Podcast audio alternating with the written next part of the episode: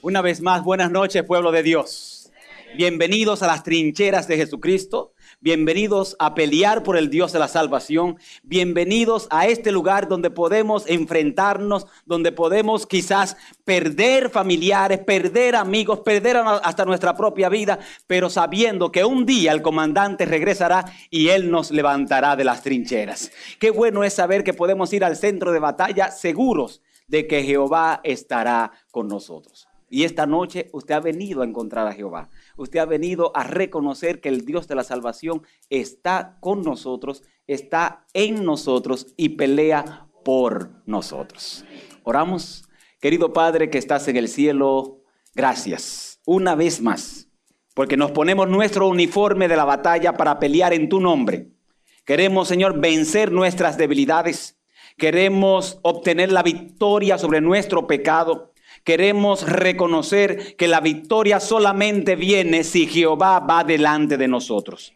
Y hoy abrimos tu palabra seguros de que una vez más palabra de Jehová hay para nosotros y que no importa quién sea nuestro enemigo, nosotros pelearemos en tu nombre y saldremos victoriosos. En el nombre de Jesús. Amén. Amén. Una de las cosas que los soldados deben aprender también, durante esta semana hemos dicho que el soldado tiene que aprender a no tenerle miedo a nada ni a nadie. Hemos aprendido también en esta semana que el soldado también tiene que aprender a obedecer, tiene que seguir instrucciones, que los soldados no van ni hacia atrás, ni a la izquierda, ni a la derecha, sino que van hacia dónde? Hacia adelante. Y todo eso lo hemos aprendido esta semana, pero hay algo que el soldado no puede dejar de entender. Y número uno es que cuando al soldado le dan una misión, él no puede regresar hasta cumplir su misión. Esto no es un asunto de que me cansé, esto no es un asunto de que me dejaron solo. Esto no es un asunto de que mataron a mi batallón. Esto es un asunto de que a usted lo mandaron a una misión y ¿qué usted tiene que hacer? Cumplir con esa misión. Esto, esto, esa parte de un soldado no es, ¿qué cosa? Negociable, señores. El soldado que se devuelve de su misión, ¿cómo lo llaman? Lo llaman desertor. Lo llaman hasta peor, traidor. Por eso esta noche voy a, dice mi abuelo que camino malo se manda rápido, así que lo voy a tirar de primero para que si cualquier cosa los voy a ir añoñando a mitad del tema, pero le voy a dar el fuetazo comenzando. Dentro de este ejército de Jehová hay traidores. Dentro de este ejército de Jehová hay desertores. Y lo grande es que no lo han cambiado porque le tuvieron miedo al ejército. Lo cambiaron porque alguien le cambió su misión. Algunos lo cambiaron, se dejaron convencer por la novela de Univisión. Otros se dejaron convencer por el trabajo. Otros se dejaron desenfocar de la misión por la universidad. Otros se dejaron desenfocar por las clases. Otros se dejaron desenfocar por los amigos. Otros se dejaron desenfocar por el jangueo y la parrandera en las noches.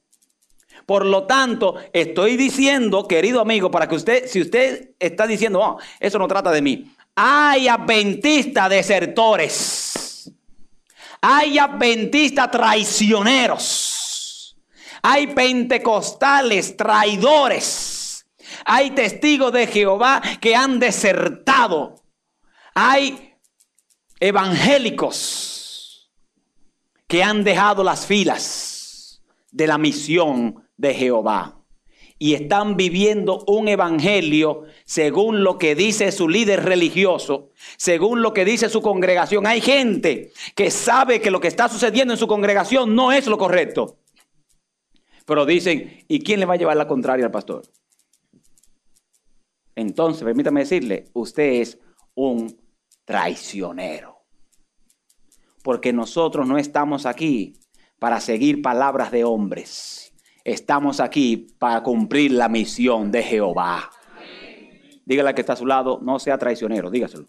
Sí, porque algunos están diciendo, no, no, aquí, aquí no hay, aquí no hay traicioneros, no, no, aquí no, aquí no hay traicioneros. Permítame decirle, aquí sí hay traicioneros.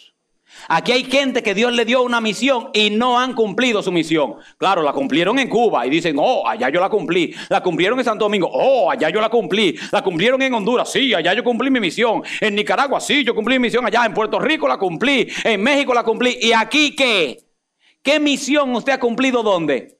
Aquí, queridos. Aquí también hay un ejército.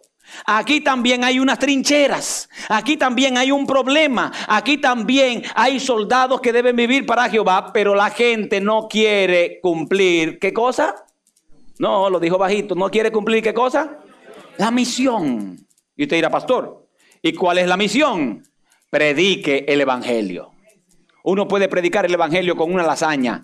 Uno puede predicar el evangelio con arroz con gris. Uno puede predicar el evangelio con un mangucito con queso, con dos pedazos de aguacate a los lados. Uno puede predicar el evangelio con unas flores. Uno puede predicar el evangelio con un Dios te bendiga a la vecina. Uno puede predicar el evangelio con un tratado. Uno puede predicar el evangelio con la vestimenta. Uno puede predicar el evangelio con la forma de hablarle a la, doña, con la forma de expresarle y decirle viejo, así romanticón al esposo. Usted puede predicar el evangelio de mil y una formas. El problema es que ya no queremos cumplir la misión y el que no cumple la misión es que traidor, señores.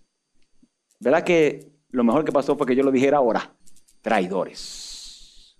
Hay gente que no quiere cumplir la misión.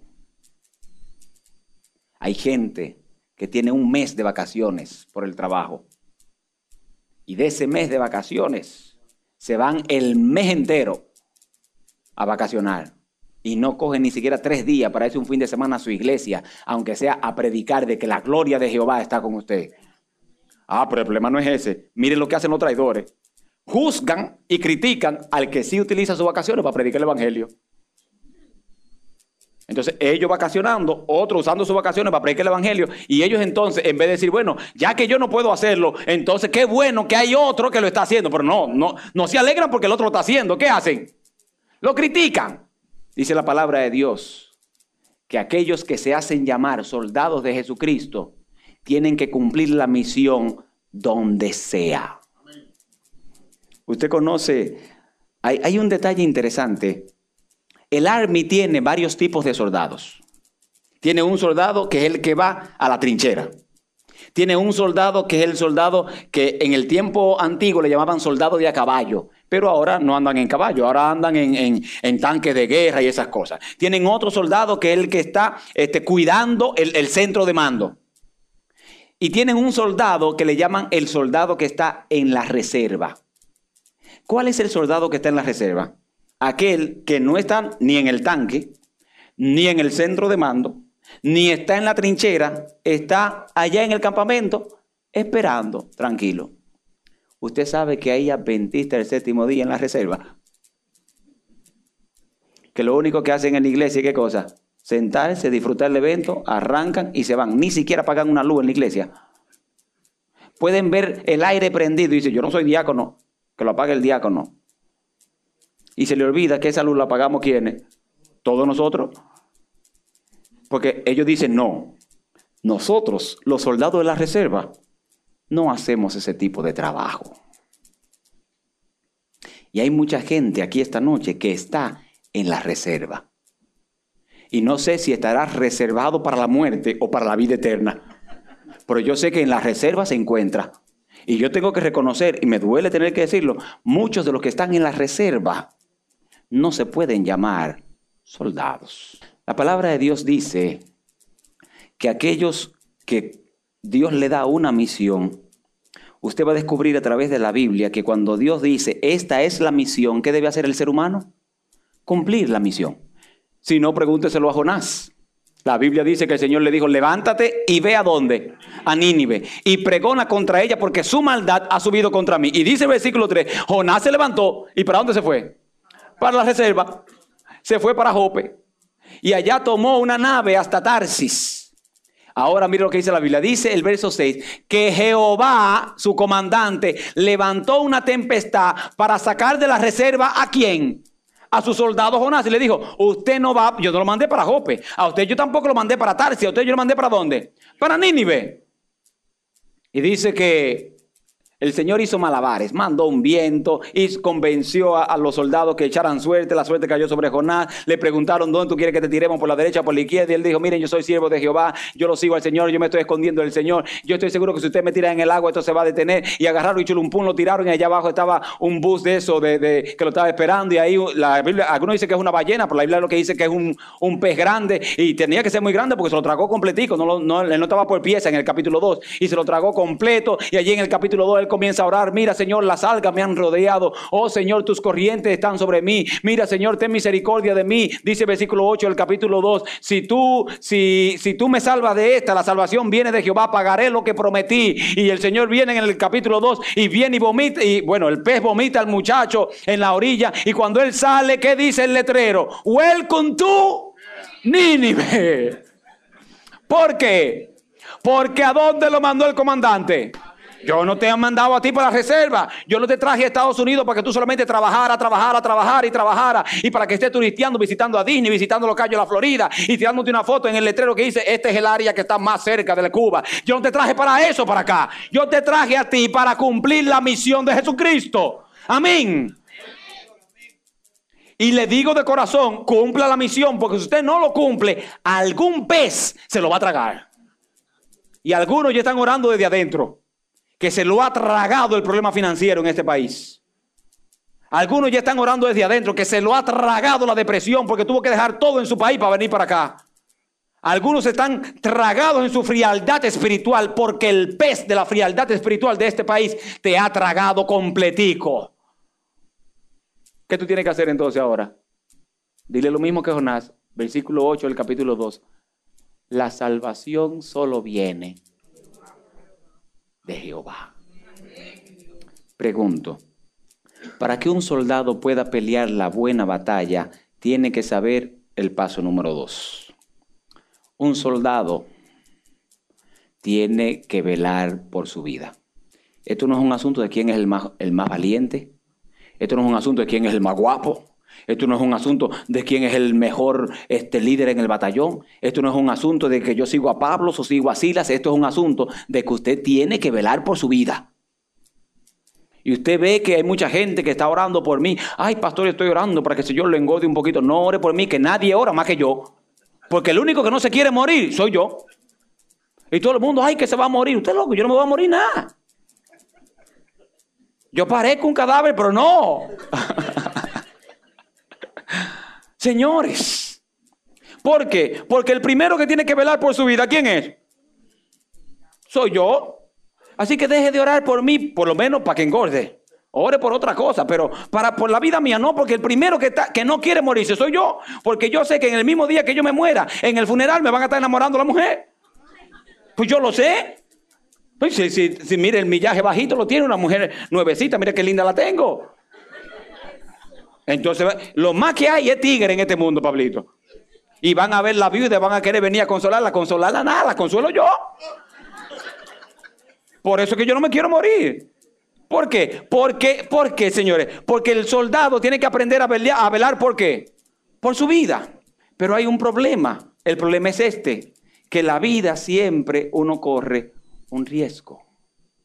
A veces uno se monta en un avión y lo primero que yo hago desde antes de montarme, le digo, Señor, si el piloto está medio molesto hoy, busca otro y no lo suba para acá, porque yo me voy a montar aquí ahorita. Lo primero que yo hago es decirle a Jehová, agarre este pájaro, que si esto cae en tierra, nos matamos. Y si cayó en agua, también. Así que sostén esto. ¿Por qué? Porque uno está corriendo, ¿qué cosa? Un riesgo. Uno sale de la casa y hay tantos locos en este país y tan malo conductor que uno sale y si regresa vivo, eso es un milagro.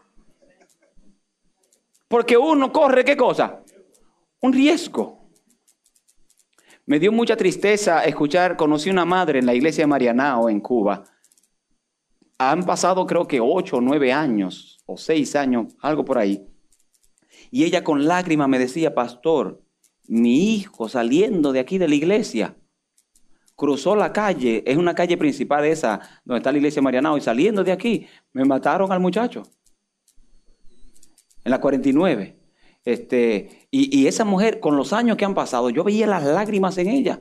¿Por qué? Porque ella vino a adorar y se llevó a su casa un hijo muerto. Todo en la vida uno corre un riesgo. Y yo quiero que usted lea conmigo cuál es el riesgo del cristiano. Vaya al libro de Levítico, al capítulo 13. Y como siempre, le voy a dar un tour antes de llegar a la porción de esta noche. Levítico capítulo 13. Dice el versículo 1 en adelante. Habló Jehová a Moisés y a Aarón y les dijo, cuando el hombre tuviere en la piel de su cuerpo hinchazón o erupción o mancha blanca, y hubiese en la piel de su cuerpo como llaga de lepra, será traído a Aarón el sacerdote o a uno de sus hijos los sacerdotes. Y el sacerdote mirará la llaga en la piel del cuerpo. Si el pelo en la llaga se ha vuelto blanco y pareciere la llaga más profunda que la piel de la carne, llaga de lepra es. Y el sacerdote le reconocerá y le declarará, ¿qué dice allí? Inmundo. Verso 4. Y si en la piel de su cuerpo hubiere mancha blanca, pero que no pareciere más profunda que la piel, ni el pelo se hubiese vuelto blanco, entonces el sacerdote encerrará al llagado por siete días. Y al séptimo día el sacerdote lo mirará, y si la llaga conserva el mismo aspecto, no habiéndose extendido en la piel, entonces el sacerdote le volverá a encerrar por siete días más. Y al séptimo día el sacerdote le reconocerá de nuevo y si parece haberse oscurecido la llaga y que no ha cundido en la piel, entonces el sacerdote lo declarará limpio, era erupción y lavará sus vestidos y será qué cosa? Limpio. Verso 8. Y si reconociéndolo el sacerdote ve que la erupción se ha extendido en la piel, lo declarará inmundo porque es qué cosa? Lepra. Ahora vamos a definir un leproso. la lepra en el tiempo bíblico no es como hoy en día. Hoy en día la lepra se cura. En el tiempo bíblico la lepra no se curaba.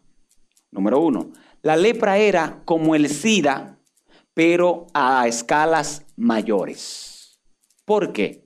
Porque cuando un leproso le salían esas llagas blancas y era declarado entonces leproso, esa persona era, número uno, hay una palabra que es corta, pero que lleva una contundencia y un dolor dentro de ella, y es que la persona era desterrado.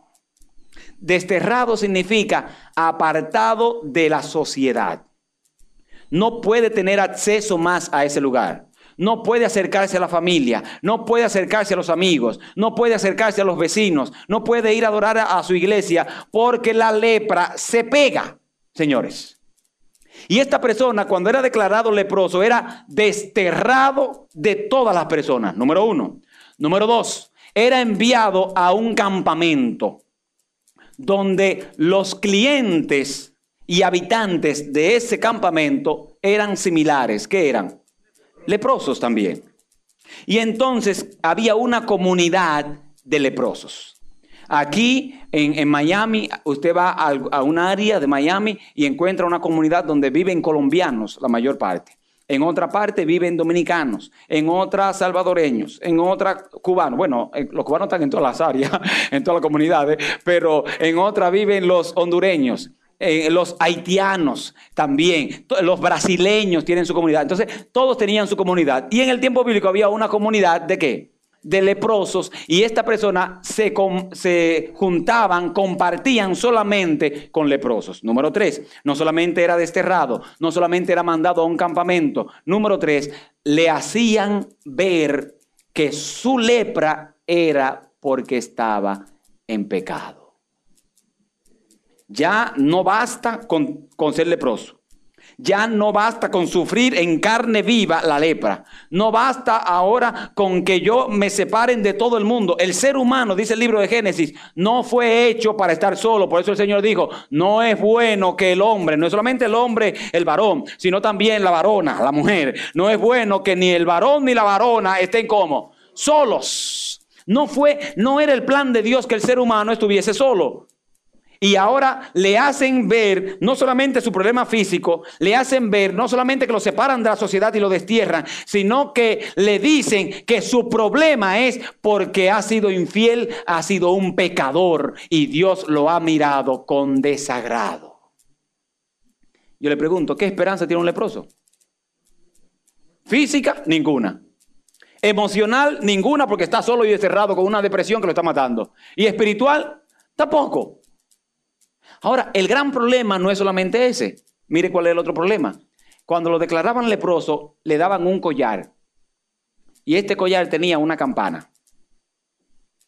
Cada vez que la campana sonaba, ¿qué le decía a la gente? Un inmundo anda cerca de aquí.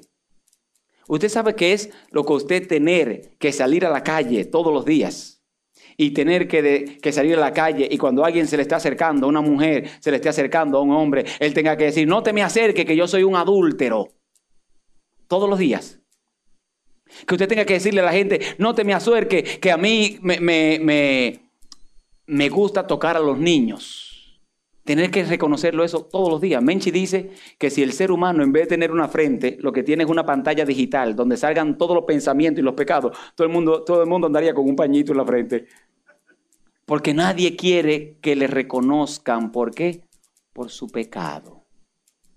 Ahora este hombre desterrado, física, emocional y espiritualmente, este hombre ahora tiene que reconocer delante de todo el mundo que es inmundo y cuando no escuchaban la campanita, él tenía que decir, inmundo, inmundo, inmundo. Y si alguien escuchaba la campana, comenzaba a repetir inmundo y todo el mundo se contagiaba por la voz de ese y todo el mundo le decía qué cosa, inmundo.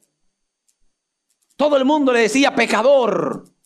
¿Qué problema tiene el ser humano que falla y cuando falla no tiene forma de restaurarse? Porque el ser humano dice que perdona, pero no olvida. Un hombre comete adulterio, pasan años, regresa otra vez a la iglesia y todas las, las esposas, los esposos le dicen a la esposa, mira, cuidadito con pegarte ese, que ese le gustan las mujeres ajenas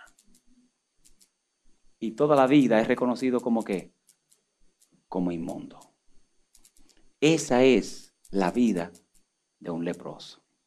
Ir donde el sacerdote que está para declarar a la iglesia la bendición, que está para declarar a la iglesia que pueden seguir marchando en el nombre de Jesucristo. Ahora usted da un paso como soldado y cuando llega, ¿con qué se encuentra? Que usted es inmundo. ¿Será que hay gente que ha venido a nuestros templos buscando salvación y todos los ven como inmundos? ¿Será que hay personas homosexuales que han querido visitar nuestras iglesias y han encontrado rechazo porque todos le llaman que inmundo? ¿Será que una mujer de la calle, de la vida fácil, ha querido cambiar su vida, pero con lo único que tiene son sus pantaloncitos cortos atractivos o es su faldita corta que llama la atención, que con eso se ganaba el dinero en la calle y los carros se detenían. Y ella quiere venir a la iglesia y encontrarse con Dios y cuando llega a la iglesia las damas le dicen al esposo, usted solamente mira al pastor, prohibido mirar para los lados, porque la mujer que está al lado, ¿qué es? Inmunda. ¿Entiende lo que estoy tratando de decir? Entiende que hay gente que quiere cambiar su vida y no la ha cambiado porque hay gente que le sigue sonando la campanita diciendo, ese es inmundo. Cuando alguien levanta la mano en la iglesia y dice aleluya, dice, cuidadito, que ese es medio, hmm, como medio calentado ese como que tiene como un espíritu medio raro. Ese lo vamos a declarar como inmundo. Cuando alguien dice amén con alegría, los otros dicen, mira, tenemos un loco en la iglesia. Porque ya la gente ni amén dice en la iglesia. Y lo declaramos como inmundo. Cuando viene a nuestra iglesia una persona que no es de nuestra nacionalidad, como lo declaramos. Inmundo. Si no come arroz con gris, no es de este reino. Si no come mangú, no es de este reino. Si no ha probado, si no ha probado las baleadas de Sandra, no es de este reino. Si no ha probado el queso nicaragüense, no es de este reino. Entonces yo como pastor ahora tengo que aprender a comer baleada, aprender a comer arroz con gris, a seguir comiendo mangú. También me ajustan las arepas colombianas en la casa. Tengo que aprender a comer de todo lo que comen los hermanos. ¿Para qué? Para que no me llamen como. ¿Entiende por dónde voy?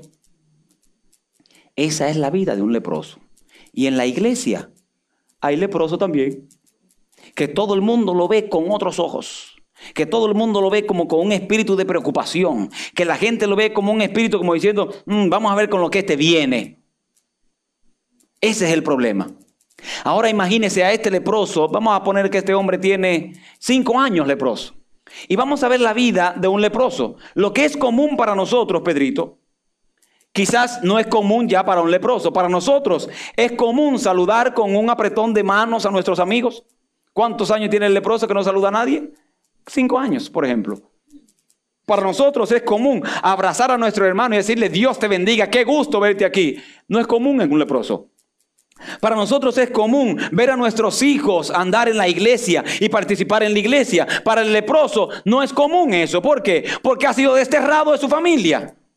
Por lo tanto, no solamente se preocupe, que es el énfasis que la mayoría de los predicadores le damos a esta historia. El énfasis mayor que le damos es que el hombre tiene una lepra física. Pero permítame decirle que la lepra familiar, la lepra espiritual y la lepra emocional que tenía este hombre era peor que la lepra que estaba sufriendo físicamente. Y permítame, la lepra física era horrible. Porque lo primero que le pasaba a un leproso era que perdía las extremidades de los nervios perdía la sensibilidad en la piel. Podía golpearse y llevarse un pedazo y él ni cuenta se daba. Podía meter la mano en el fuego y se le quemaba la mano y él ni cuenta se daba. ¿Por qué? Porque ya no sentía nada. ¿Conoce usted una persona dentro de la iglesia que no importa qué programa hagan, que no importa qué parte especial tengan, que no importa qué sermón traigan, que no importa qué invitado le traigan, no siente ya que nada? Gente que Dios le habla de una forma impresionante. Gente que Dios mismo lo trae a la iglesia para tratar de convencerlo de que hagan grandes cosas para Dios. Y ellos no sienten nada. Gente que uno trae los mejores motivadores. Hermano, vamos a hacer esto, vamos a hacer aquello, y vamos a soñar con esto, y vamos a ir a jugar aquello, y vamos a, mañana traigo un sombrero con esto que lo otro, y no importa quién lo anuncie, la gente ya no le importa nada. ¿Por qué? Porque ya su sensibilidad espiritual se perdió. Cuando estaba tomando las clases de psicología, me enseñaron lo siguiente. Hablaron en una clase sobre por qué hay asesinos en serie. Y descubrimos por qué hay asesinos en serie. Son personas que comienzan haciéndole daño a un pollo, haciéndole daño a un gato, este, haciendo una travesura, y entonces comienzan a perder qué cosa? La sensibilidad. Es lo mismo que le pasa a uno cuando yo estaba como asistente de partos en el hospital, en un hospital en República Dominicana. Cuando yo vi el primer parto, yo duré como tres días de ayuno. Porque el parto lo pasé lo más bien. Cuando salió la placenta, es un olor fuerte a, sangre. es impresionante. La mayoría de los hombres, con todo el cuerpazo que tengan, ahí es que se rajan. Ahí es que caen duro como una guanábana. Se desmayan ahí mismo por, por la impresión de que del olor tan fuerte de la placenta. Pero llegó un momento que fueron tantos partos y tantos partos que ya para mí era qué cosa? Normal, señores. No era normal parir, porque yo no parí, sino normal ver los partos. Porque algunos me miraron como preocupado, no. Normal ver los partos. Aclaro, por favor. ya se hace normal. Lo mismo pasa con aquellos que se van enfriando en su vida espiritual. Se enfrían tanto que llega un momento que ya las cosas espirituales ya no le hacen ningún efecto. Yo tenía una tía que comenzó tomando Sanats para tratar de dormir. Y luego del Sanats le dieron diazepam. Y luego de diazepam le dieron diazepam 5. Y luego de diazepam 5 le metían diazepam 10. Y tía se metía diazepam 10 y no dormía. ¿Por qué? Porque se hizo qué? Hábito. ella, el esposo de ella un día, mira, dijo, yo tengo como dos días sin dormir. Y tía partió la pastillita en cuatro y le dio un pedacito al esposo, durmió tres días. Y, tía se la bebía completa y no le hacía nada. Porque nos volvemos como insensibles. Hay seres humanos que ya no le importa su hermano de la iglesia. Hay gente que sabe que su hermano no está viniendo y entonces esperan conseguir al pastor para decir al pastor para que llame a ese hermano que no está viniendo cuando tú tienes el teléfono ahí, que también lo puedes llamar. Entonces, el que no hace eso, ¿qué es? Insensible. Ya no le importa el hermano. ¿Por qué? Porque yo no me junto con los leprosos. A veces le decimos a nuestros hijos que no se junten con los hijos de otro. Porque decimos, yo no sé ese muchacho no me da buena espina. O esa muchacha no me da buena espina. ¿Se da cuenta ahora la vida de un leproso? Ahora mire lo que dice el texto. Vaya conmigo un momentito al libro de San Lucas, al capítulo 5. Y hay solamente allí cinco versículos. Cinco versículos que no dicen nada del hombre que aparece allí. Cinco versículos que no expresan nada del hombre que está allí. Cinco versículos que no detallan ni describen nada del hombre que está allí. Y dice Lucas capítulo 5, versículo 12, sucedió que un día, estando Jesús en una de las ciudades, se presentó un hombre lleno de qué? De lepra. A mí me gusta imaginarme a este hombre lleno de lepra que está pendiente allí. Quizás el hombre salió de, de, su campamento de lepra para ver, aunque sea, a los niños jugando en la calle aunque sea de lejos. Y allí en el capítulo 5, aquel hombre posiblemente está de lejos viendo a la gente, porque no puede acercarse, porque si se acercaba su campana iba a sonar y todo el mundo iba a saber que era qué cosa, un inmundo. Y entonces el hombre está de lejos. Él no salió del campamento para hacerle daño a nadie. Él no salió del campamento para herir a nadie. Él no salió del campamento para contagiar a nadie. Él salió del campamento para sentirse, aunque sea un momento, que no era que leproso, señores.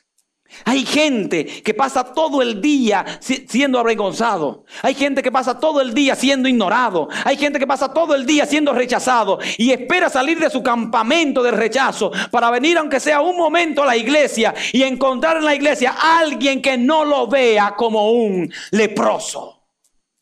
¿Se da cuenta por qué es tan importante los abrazos? ¿Se da cuenta por qué es tan importante los saludos? ¿Se da cuenta que cuando las juntas de nombramiento se reúnen, nombran a todo el mundo y el único, el último cargo que nombran son las sugieres de la iglesia? Sin darse cuenta que uno de los cargos más importantes es ese. Porque si una persona no es bien recibida en la puerta de la iglesia, ahí mismo de la puerta se puede volver y no entra a recibir la bendición. ¿Se da cuenta ahora, señores? Se da cuenta lo importante que es cada posición dentro de la iglesia. Se da cuenta lo que puede hacer una sonrisa en su vida. Se da cuenta lo que usted puede decirle a otra persona, ven, siéntate aquí a mi lado. Yo quiero que te sientas parte de esta iglesia. Bienvenido. Y la persona avergonzada tratando de bajarse la faldita un poquito, te diga, no te preocupes, que aquí Jehová te ama como estás. Y Él se encargará en el momento oportuno, no solamente de alargarte la falda, de alargarte la salvación. Eso es lo que dice el texto. Este hombre no salió para hacerle daño a nadie, pero allá, cuando salió, vio a un hombre que era diferente a los demás. Y el hombre posiblemente vio a lo lejos a un familiar suyo. Posiblemente vio a la esposa de lejos. Posiblemente vio a, su hija de lejos. Y quiso acercarse un poquito. Pero cuando se acercaba, ¿qué, hizo la campanita? Sonó. ¿Y la campanita qué declaraba públicamente? ¿Qué declaraba la campana? Inmundo. Y entonces todo el mundo comenzó a decir inmundo, inmundo, inmundo. Pero el problema no era que la gente decía que era inmundo. El problema era que mientras la gente decía inmundo, ¿qué iba haciendo la gente? Se iba alejando. ¿Por qué? Porque la lepra se pega. Y la gente iba hacia atrás, hacia atrás, hacia atrás. Inmundo, inmundo, inmundo. Ahí hay un inmundo, un inmundo. Y él dijo, ya lo están diciendo. A mí no me importa lo que están diciendo. Yo voy. Y arrancó para allá. Pero notó algo extraño, que mientras todo el mundo daba reversa, había un hombre que estaba parado allí. ¿Cómo se llamaba ese hombre? ¿No será que el Señor se ha parado en tu campamento para declararte ya no pecador, sino heredero de la patria celestial? ¿No será que el Señor se ha parado en nuestro campamento y se ha detenido? No importa que la gente te diga sinvergüenza, no importa que la gente te diga adúltero, no importa que la gente te diga que estás en fornicación, no importa que la gente te diga que a ti te gustan los hombres ajenos, que te gustan las mujeres ajenas, no importa que la gente diga que a ti te gusta buscar en www.sinvergüenza.com pornografía, no importa que la gente diga que a ti te gusta la música secular, no importa que la gente diga que a ti te gusta emborracharte, no importa que la gente diga que te vio antes de anoche metido en una discoteca. Jesús se detuvo para decirte, yo tengo el poder para cambiar tu lepra en el nombre de Jesucristo. Yo estoy detenido aquí. Todo el mundo no me importa que se vaya. Todo el mundo no importa quién te dé la espalda. Yo estoy aquí parado. Ven. Y el hombre dijo, óyeme, este, este es diferente. Y el hombre comenzó a correr hacia Jesús con una sola cosa en la mente. Yo voy a pelear hoy. ¿Por qué? Por mi propia vida. Aquí a nadie, oiga lo que le está pensando, posiblemente ha sido el mismo pensamiento suyo. Aquí yo no le importo a nadie. Pregúntese en el trabajo quién usted es. Un empleado, el jefe suyo ni el nombre suyo se sabe. Vaya al médico, quién usted es. Un número de un récord. Vaya a las tiendas y lo primero, hoy llamé para, para, para pagar la tarjeta y lo primero que la muchacha me preguntó ni siquiera fue mi nombre. Lo que me dijo, ¿cuál es su número de seguro social? Le digo, pero mira, antes de seguro social yo tenía un nombre, porque ya, ya, para las entidades de aquí, yo no me llamo Arnaldo Cruz, yo soy solamente, ¿qué cosa? Nueve números. Nueve números, ¿cómo es posible? Entonces, ¿qué yo debo hacer? Si yo a nadie le importa, entonces yo voy a pelear, ¿por qué? Por mi propia vida. Yo voy a pelear por mi vida espiritual. Si nadie más se quiere salvar, yo sí. Si nadie más se quiere sanar, yo sí. Si nadie más se quiere consagrar, yo sí. Si nadie más quiere un reivamiento en su casa, en su iglesia y en su vida, yo sí lo quiero. Entonces, ¿qué usted tiene que hacer esta noche? Como buen soldado, pelee por su vida, hermano. Y cumpla su misión. Que se le rajaron todo el resto del ejército, no importa.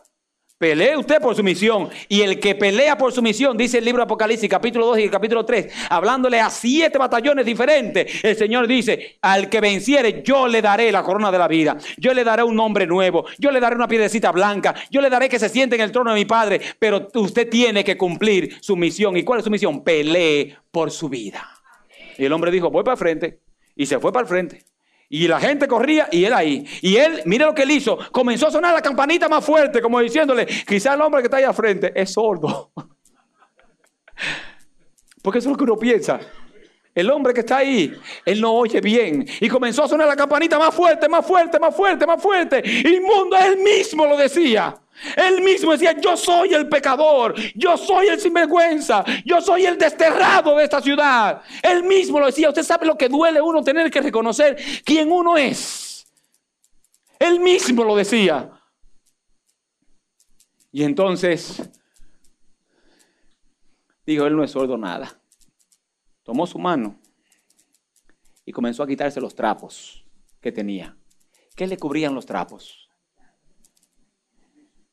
Señores, mire, la gente veía todo. Y el hombre que estaba ahí lo veía. Ahora él se detiene. Léalo conmigo. Lucas capítulo 5. Sucedió con un hombre lleno de lepra, el cual viendo a Jesús, se postró en tierra. ¿Y qué fue lo primero que hizo? ¿Qué significa rogar? Cuando uno ruega, uno ruega como diciendo, mira, yo quiero que tú me hagas esto es una súplica, es, es como, como el último suspiro de uno. Es como diciendo, ya a mí no me queda nada más, no tengo más campana que decir. Yo te ruego que si tú quieres, ¿qué le dice? La verdad es que la lepra le hace a uno perder hasta la fe. La lepra hace que uno se sienta inútil. La lepra hace que uno se sienta sin valor. La lepra hace que uno sienta que la campanita tiene razón. Y él viene y le dice al Señor, mira, si tú quieres, yo sé que tú puedes. Y yo le pregunto, si el Señor se quedó parado ahí, ¿por qué usted cree que era? Él ni siquiera tenía que preguntar eso. O sea, si yo estoy parado aquí, es porque yo quiero limpiarte. Si yo me he detenido de ir a otros lugares y venir a tu santuario, venir allí frente a tu televisor, hablarte allí a través de la radio, del computador, del teléfono celular, es porque yo quiero decirte esta noche, no solamente que yo quiero, yo quiero decirte también que yo tengo el poder. Y dice que el hombre le dijo, si tú quieres, Señor, tú puedes limpiarme. Entonces, extendiendo él la mano, le tocó y le dijo, yo quiero. ¿Y qué hizo? Se limpio. Ahí me llama la atención un detalle de este proceso. Jesús no fue llamado para contaminarse con nadie.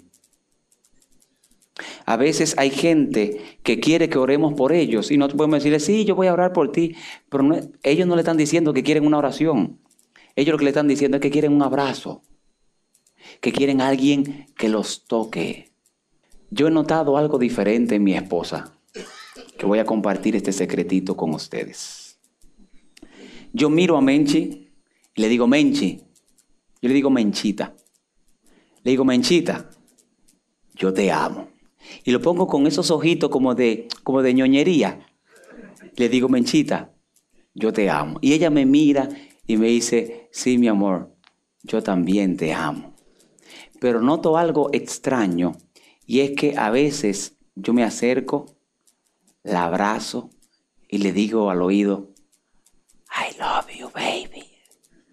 Y yo no, no sé qué es lo que pasa, yo creo que es un milagro, y porque yo me doy cuenta, ella cree que yo no me doy cuenta, inmediatamente yo siento que se le hacen así todos los pelos del cuerpo, se les paran todos los pelos.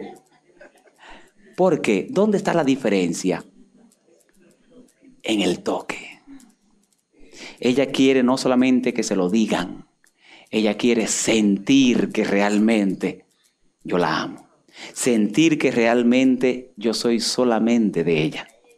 Un día mire cuando yo la llame a ella. Porque cuando mi llamada entra al celular de ella, no dice Arnaldo. Ni mucho menos dice pastor. Ni mucho menos dice mi amor. Ni mucho menos dice mi, mi cuchicuchi. Nada de eso. eso Cuando yo la llamo, ¿sabe qué sale en el teléfono de ella? Dice, mío, solo mío.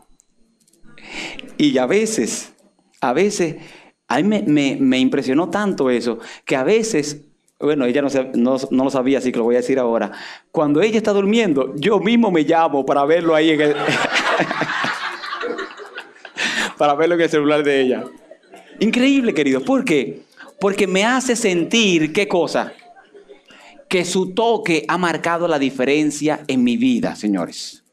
Jesús solamente pudo decirle al hombre, mira, yo quiero, ¿qué le dijo? Sé limpio. No, no dice eso. Dice que antes del Señor decirle, yo quiero, ¿qué hizo? Extendió su mano y ¿qué hizo con el hombre? Lo tocó para demostrarle que hacía años que nadie le tocaba, para decirle que antes que le tocaran los hombres, lo iba a tocar quién? Cristo Jesús, para decirle que llegó la hora de la diferencia en su vida, que el toque de Jesucristo marca la diferencia y cuando Cristo toca a un soldado, no importa qué terreno lo envíen, voy a cumplir la misión en el nombre de Cristo Jesús. Queridos, esta noche, deja que el Señor te toque. Permite que esta noche solamente la palabra de Dios puede marcar la diferencia. El Señor le dice al hombre, mira, cuando lo tocó, muéstrate al sacerdote y ofrece por tu purificación según mandó Moisés para testimonio de ellos. Y la fama de Jesús se extendía más y más y se reunía mucha gente para oírle y para que le sanase sus enfermedades. Por eso, queridos, esta noche el Señor quiere tocarte. No es para que sigas en la reserva. Es para que tú toques a otros en el nombre de Jesús. Yo estaba predicando en California, en la iglesia de Santa Ana McFadden, en California. Y allí estábamos en un evento evangelístico. Y una señora me dice, pastor, ¿usted podría orar por mí? Como siempre digo, los pastores estamos preparados para orar. Tenemos hasta un, almacén de oraciones, por lo que sea. Usted pida lo que usted quiera, nosotros tenemos esa oración. Y la señora me dice, yo creo que usted ore por mí. ¿Podemos orar en privado? El pastor que estaba ahí dice, mire, entren a mi oficina. El pastor Leslie dice, entren a mi oficina y oren ahí. ¿Cómo no? Le digo a la señora, doña, ¿qué usted quiere que yo le pida a Dios? La señora me dice, pastor, esta es la última de las iglesias que voy a asistir. He ido a todas las iglesias de todas las denominaciones religiosas. He expresado mi necesidad y me han rechazado. Y a mí, dominicano al fin, como que se me quedó una curiosidad dentro. Yo dije, ¿y por qué la habrán rechazado? Y le digo, doña, siéntese un momentito. Pero veo que cuando ella se sienta, en vez de sentarse cerca mío, se va para el otro extremo de la oficina. Digo, qué raro. Le digo, doña, ¿y qué le pasa? Me dice, mire, yo fui a una iglesia, le dije a unas damas que tenían un grupo de oración que oraran por mí. Ellas me preguntaron lo mismo que usted. Y yo les dije, yo les dije que yo soy paciente de SIDA. Y ellas oraron por mí. Cuando regresé a esa iglesia, nadie se sentaba en el banco donde yo estaba. Ellas mismas se encargaron de decirle a toda la iglesia, cuidadito con esa, que esa tiene SIDA. Y por eso cuando usted me pregunta que cuál es mi problema, yo me aparté yo sola para evitarle a usted tener que separarse usted. ¿Se da cuenta? Y ella me dice, pero yo quiero todavía que usted ore por mí. Yo, la gente me ve como una mujer prostituta de la calle. Porque llegan que las lesbianas, los homosexuales, son los que están en la calle, en la vida fácil, son los que reciben el SIDA. Yo conocí un amigo, él me ofreció drogas un día. La usé, me la inyecté y no me gustó. Ese día fue la última vez que usé droga y fue el único día que bastó para que yo quedara infectada con el SIDA. Ahora todo el mundo me da la espalda. Fui a mi casa, le dije a mi familia y ellos me aceptaron en la casa. Y me dijeron, vas a dormir en el cuarto que está afuera de la casa. Y mi familia me tiene en un cuarto fuera de casa. Tuve que comprar una lavadora porque mi familia no deja que yo lave mi ropa en la lavadora donde los otros lavan la ropa. El, el cubierto tiene mi nombre. La cuchara tiene mi nombre. El cuchillo tiene mi nombre. El vaso y el plato tienen mi nombre para que nadie utilice ese plato para que no se contagien con el virus del SIDA. Todo el mundo sabe que el SIDA no se contagia así. Pero la gente le gusta recordarle al otro con su campanita que es un inmundo, que es un pecador y que no merece la gloria de Dios. Ahora yo me encuentro en una encrucijada. La señora está esperando que yo ore por ella. Yo le digo, mire mi doña, yo tengo una mala costumbre. Y me dice, ¿y cuál es? Que yo no oro por nadie de lejos. ¿Usted quiere que yo ore por usted? Eche para acá. Y déjeme echarle el brazo. Cuando yo cuento esta historia, veo mucha gente como diciéndome, hmm, el pastor va a tener que hacer ese análisis si quiere seguir siendo pastor de esta iglesia. Sí, señores. Me ven con una cara como diciendo, bueno, pastor. Digo, eche para acá, doña. Y agarré la doña y le eché el brazo en el nombre de Jehová. Aquella señora lloraba, lloraba, lloraba. Yo digo, Señor, aquí está la que todo el mundo ha rechazado la que todo el mundo le ha dado la espalda, la que todas las iglesias han desterrado, pero esta iglesia donde tenemos la misión de salvar gente, no importa la lepra que tengan, en esta iglesia no la rechazamos, la abrazamos en el nombre y con la sangre restauradora de Jesucristo.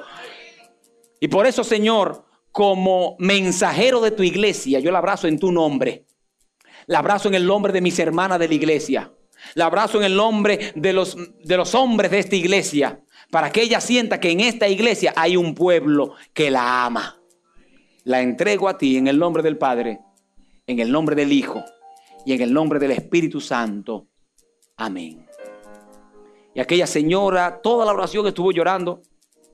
Y cuando terminó la oración, me dice, pastor, ¿le puedo pedir un favor más? Y yo inmediatamente, sin pensarlo, le digo, mire, doña, pídame lo que usted quiera, que yo estoy en oferta hoy. Le digo, dígame, dígame, ¿qué usted quiere? Que yo estoy para, para ayudarle en lo que usted necesite. ¿Qué usted quiere que, que este flaco de Jehová haga? Y ella se ríe y me dice, ¿podría abrazarme otra vez? ¿Entiende ahora el leproso? Yo estoy seguro que a él le hubiese bastado que lo sanara nada más. Pero él sabía y Dios sabía que no era eso lo que él necesitaba solamente. Él necesitaba a alguien que lo toque.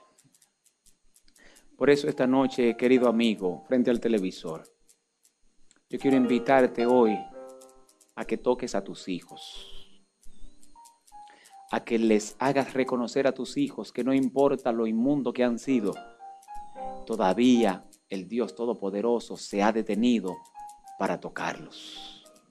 Hazle saber a tu esposa que la amas.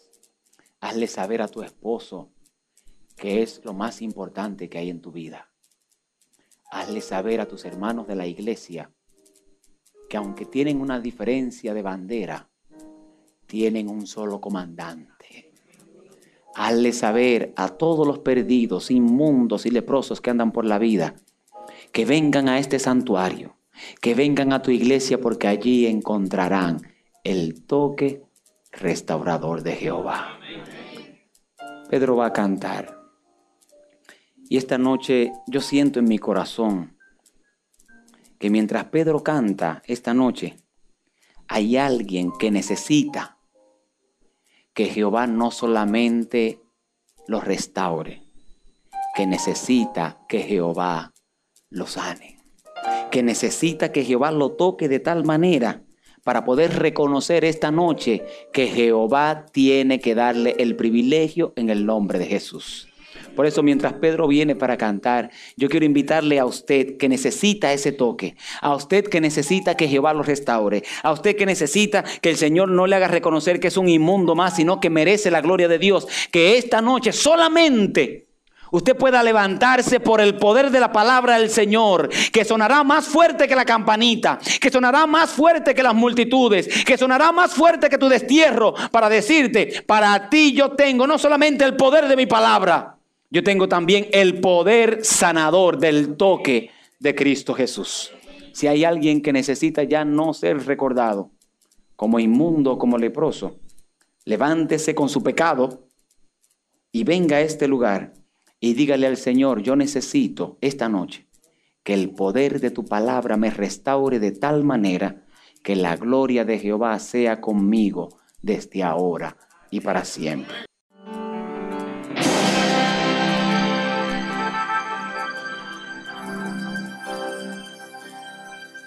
Y cómo olvidar lo que hizo el Señor.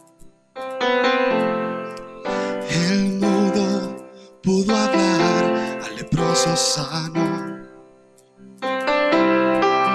La mujer del flujo de sangre, sanidad recibió cuando el borde del manto del maestro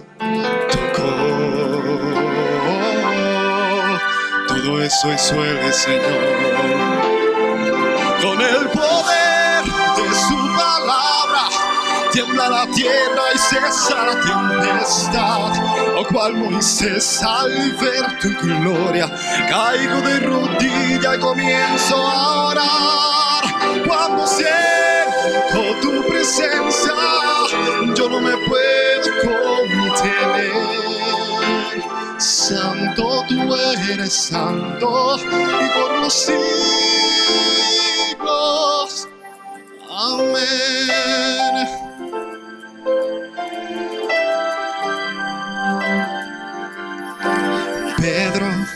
Sobre el mar camino al ciego la vista le restauró. Él rompió las cadenas que ataban, que mantenían al hombre en prisión y a la humanidad le dio salvación. Todo eso hizo el Señor con el poder de su palabra tiembla la tierra y cesa la tempestad. O cual Moisés al ver tu gloria, caigo de rodilla y comienzo a orar. Cuando siento tu presencia, yo no me puedo contener. Santo tú eres santo y por los siglos. Amén. Ante tu presencia, toda rodilla se doblará y toda lengua confesará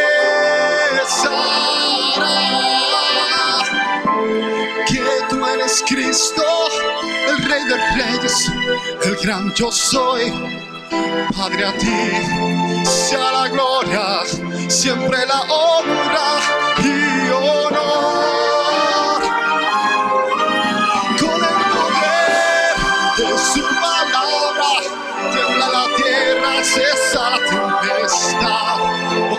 Moisés al ver tu gloria, caigo de rodilla comienzo a orar. Cuando siento tu presencia, yo no me puedo contener. Santo tú eres santo y por los siglos. Santo tú eres santo y por los siglos.